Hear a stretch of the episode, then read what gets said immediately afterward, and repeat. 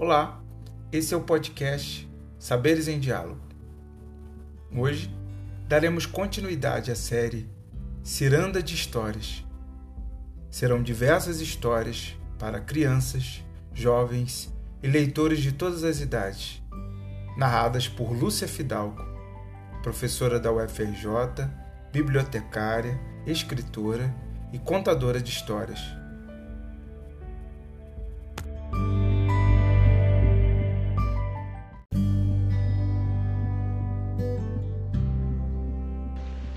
história de hoje se chama O Minotauro e é de autoria de Lúcia Fidalgo. As histórias falam muitas vezes as verdades dos sentimentos humanos. Os desejos, as virtudes, as vaidades aparecem nas páginas viradas de cada conto. Entre monstros, princesas e heróis, os bons e maus vão se definindo no olhar de cada leitor. Um dia, me deparei com o um olhar triste e abandonado de um monstro, metade touro, metade homem. Li abaixo da ilustração uma palavra: Minotauro.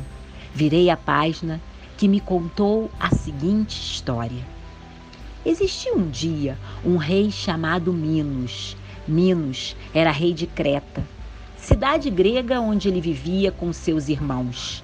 Minos era filho de Zeus e de Europa, e por isso tinha a proteção dos deuses. Dentro do coração do rei brotou um dia uma paixão, e ele se casou com Pacífae, e com ela teve vários filhos. Mas o coração do rei não pertencia apenas à jovem moça que morria de ciúmes do seu amado. Minos era um homem sedutor e teve também muitos amores para a tristeza de sua mulher. Pacífae chorava pelos cantos as traições do marido. Era muito triste para a jovem mulher sentir os perfumes da noite trazidos no corpo do seu amado. A traição era como uma ponta fina de agulha que fura e faz escorrer o sangue, fazendo a dor subir por todo o resto do corpo. O rei vaidoso não percebia que a traição pesava sobre o seu manto. Um dia, o deus Poseidon enviou para o rei Minos um belo touro branco, um animal mau, puro e majestoso. O rei gostou muito do presente. Pacífera admirava também a beleza do animal e todos os dias ia contemplá-lo. Carente do amor do seu rei, começou a sentir pelo animal uma culpada paixão. A mulher lutava contra os desejos que brotavam em seu corpo, mas um coração solitário procurava sempre alguma coisa para habitá-lo. Nos sonhos, a rainha se via amada pelo seu rei, mas logo despertava e sozinha ela se via na escuridão do quarto. Foram noites e noites assim. Uma noite, Pacífae confessou ao rei a paixão pelo animal. Deitou-se ao seu lado e disse baixinho com medo da reação dele: Meu rei, confesso que cometi um erro de amor. Minos, assustado, arregalou os olhos e perguntou: O que houve? E soluçando, ela disse: Carente do seu amor, eu me apaixonei pelo lindo touro branco e acabo de saber que espero um filho dele. Minos não disse nada. Levantou-se e deixou a mulher ao pé da cama naquela noite, fechava os olhos inchados de tanto chorar. A mulher tentando encontrar o seu sono perdido. Ela sabia que era o rei culpado de toda aquela traição. Talvez não fosse por vingança, mas por carência de amor que se entregara a um animal e chorou até que a noite acordou o dia. A notícia da morte do touro trouxe logo nos aposentos do rei Agora, nada mais a fazer, a não ser esperar, pensou ele. E ela, Pacífia, agora sofria com a solidão e o desprezo do rei. A criança foi crescendo dentro da rainha e depois de nove luas nasceu, recebendo o nome de Astério. Mas na verdade era um monstro, corpo de homem, cabeça de boi. Horrorizado e cheio de vergonha com o nascimento do monstro, Minos o arrancou dos braços da mulher, separando-os para sempre. E agora, além do desprezo e da solidão, a rainha sentia no corpo a dor da separação. Sendo ou não sendo o monstro, era dela a criação. Não tendo o rei o direito de arrancá-lo, ainda com pequenas raízes, era muito caro o preço para a sonhadora rainha. Para aprisionar o Minotauro, Minos mandou que Dédalo, um arquiteto que trabalhava em Atenas, construísse um labirinto. No labirinto, quem entrava nunca conseguia sair. E assim ficou pronto. Construir o, construir o labirinto e o Minotauro foi colocado lá dentro para sempre. O pobre animal recebia o desprezo, o abandono e o pavor de todos. E logo o vento foi soprando, os dias fizeram o Minotauro crescer, recheado de desprezo, carência e solidão. A cabeça pesava como o ódio e a vingança do rei. O corpo musculoso era carregado de fome de maldade e desejo de destruição. Mas seus olhos tristes, sem brilho, pareciam procurar algo.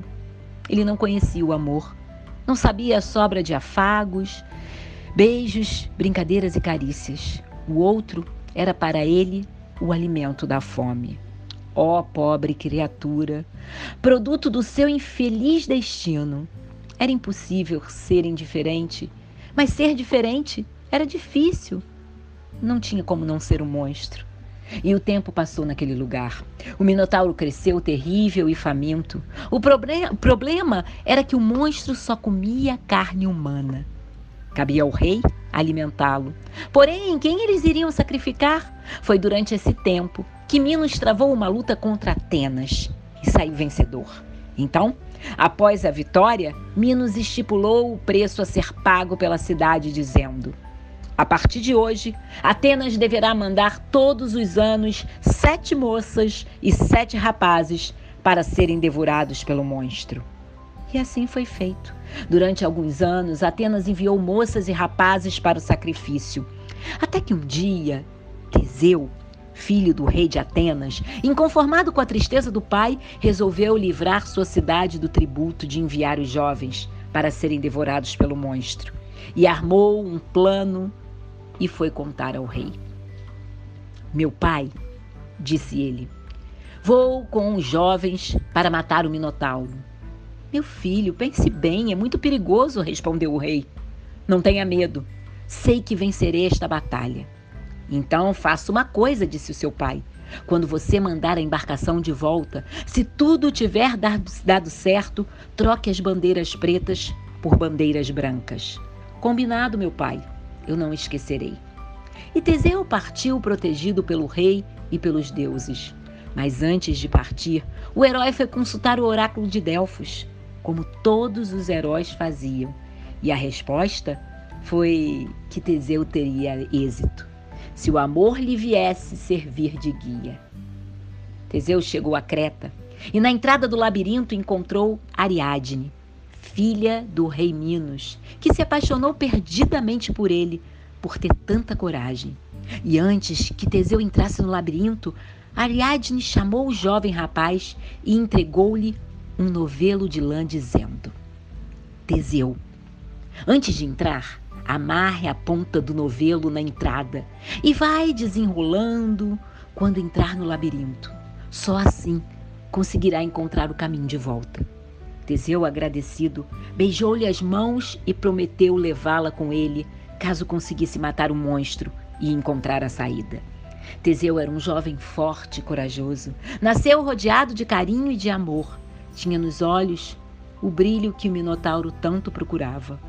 Logo que entraram no labirinto, os jovens choraram muito de medo, mas Teseu encorajava a todos. Sem temer o monstro, começou a gritar chamando por ele e por alguns minutos se ouviu o silêncio e depois o susto. O monstro saltou diante deles, pronto para devorá-los. Os jovens correram, fugindo do monstro, que foi em direção a Teseu. Teseu, paralisado, olhou o monstro e em poucos segundos viu como ele era terrível.